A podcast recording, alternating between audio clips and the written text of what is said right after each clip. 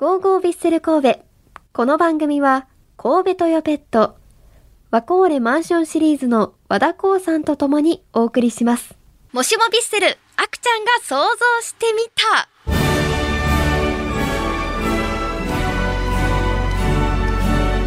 わあ、いいですね、この始まり。さあ、それではコーナーに行きたいと思います。もしもビッセル、あくちゃんが想像してみた。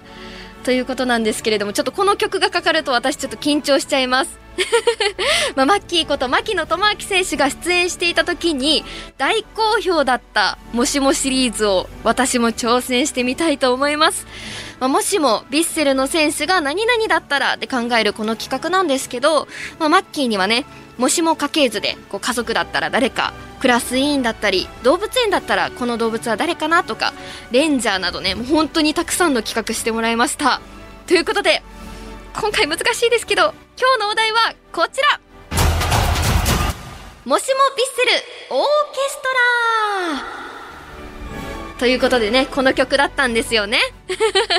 オーケストラらしい曲。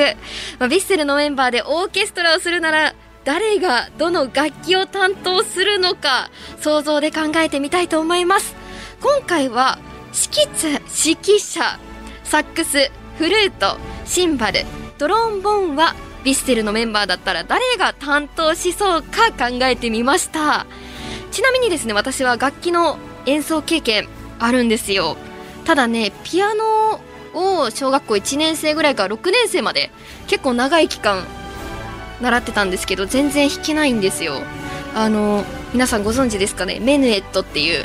あのチャンチャチャチャチャチャンチャンチャンチャンチャチャチャチャチャンチャンチャンっていう本当に誰もがピアノ習ってたら誰もが弾けるであろうその曲が多分もう一番私のうまく弾ける曲なんですけれども もう本当にそれぐらいでねもう楽器って本当に個性とか得意不向きもあると思いますのでまあそれを考えながらも発表していきたいと思います。さあそれではまず指揮者はこの方。吉田監督です。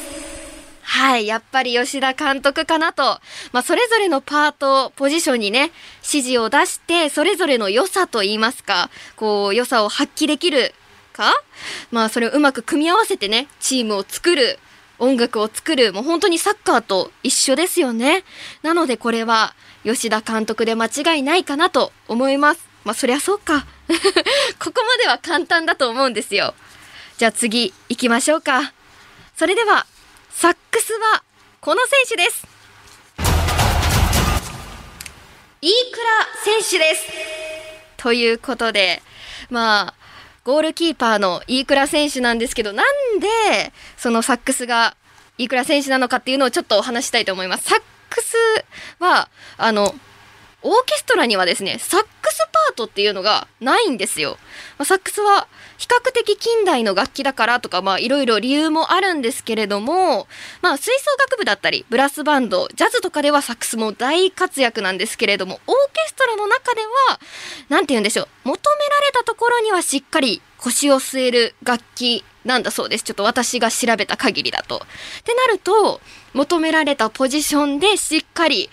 こう能力を発揮するのであれば、まあ、ゴールキーパー、ゴールを守っているゴールキーパーなのではないかなと思ってね、まあ、今シーズン大活躍だった飯倉選手、挙げさせていただいたんですけれども、ここでちょっと悲しいお知らせもありまして、あの、飯倉選手、ゴールキーパーの飯倉選手なんですけれども、契約満了に伴い、2023シーズンの契約を更新しないことが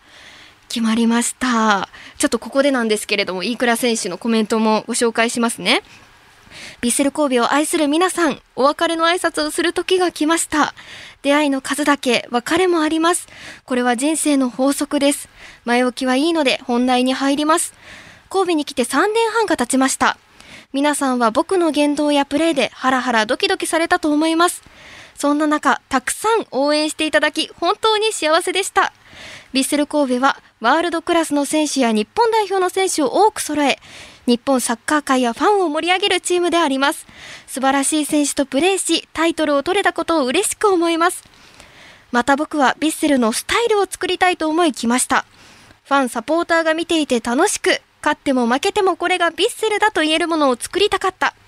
常に勝ち続けるためのスタイルを作りたかった。今までチームに対して求め発言してきました。誰かが言わないと変わらないし、きっかけにもならない。だから僕は言い続けてきました。親父の小言はここまでです。ヴィッセル神戸とファン、サポーター、一緒に戦った仲間が幸せであることを祈っています。3年半ありがとうございました。とコメントしてくれています。飯倉選手ありがとうございました。枝豆さんが見られなくなること本当に悲しいです。昨年のハロウィンの時にね、あの、イケメン選手権みたいなので 枝豆の着ぐるみを着ていたのが本当に懐かしいです。まあ、それに限らず本当に盛り上げてくれた選手がいなくなるのは悲しいなと思います。ここで挙げさせていただきました。ちょっと、こんな感じで、ボリュームたくさんなんですけれども、さあ次に行きたいと思います。さあ次は、フルートはこの選手です。イニエスタ選手ではないかなとまあ、フルートはですね、オーケストラの中で最も高音域で必然的にメロディーを追う花形楽器の一つなんですよ。で、あの、オーケストラたくさんポジションある中で、あの、真ん中あたりにいたりするらしくて、で、まあ、演奏者は女性が多いそうなんです。まあ、私調べなんですけれども。なので、あのー、もしも家系図にマッキーのもしもの家系図でお母さんの役割で出てきたイニエスタ選手、そしてこう、メロディーを追う、まあ、フルートにつられて他の楽器がこう動いていく。っていうのは、このサッカーの形に近いんじゃないかなと思いまして、イニエスタ選手を挙げました。どうでしょうか？これね、反応が返ってこないので、わあ、わかるとか、すごい例えられてるとか、ないからちょっとすごい不安です。まあ本当に私の想像なんでね、あ、そういうとこあるんやとか、こうオーケストラについても知っていただけたら嬉しいです。じゃあ次、シンバル行きましょうか。それでは、シンバルはこの選手です。大迫選手です。まあ、背番号10番の大迫選手、半端ねえの大迫選手を挙げさせていただきました。まあ、シンバルは皆さんご存知ですよね。じゃーんっていう大きな音が流れる、まあ、盛り上げ役ではないかと。盛り上げ役となると浮かぶ選手がいくつかいると思うんですけれども、まあ、曲の美味しいところでバシャンと音を鳴らすシンバル、いいなって思うかもしれないんですけど、まあ、簡単そうに見えるシンバルですが、実はすごい難しいらしくて、プレッシャーがすごいらしいんですよ。もう演目によってはシンバルが一発だけというのもあるらしくて、この一発へのプレッシャーが想像以上なんだそうです。となると、まあ、今シーズン PK を決めてきた大迫選手なんじゃないかなと思います。まあ、7月9日の第21節、ジュビロ磐田戦の PK、そして9月18日30節のガンバ大阪戦の PK、あれをね、ジャーンと鳴らしてくださったのは、大迫選手だと思うので、もうこれはすごいぴったりだと思います。そうだよ、ぴったりだよっていう声を待っています。あれ、ピー、あかんかったかな？じゃあ次行きましょうか。えー、ではトロンボーンはこの選手です。酒井豪徳選手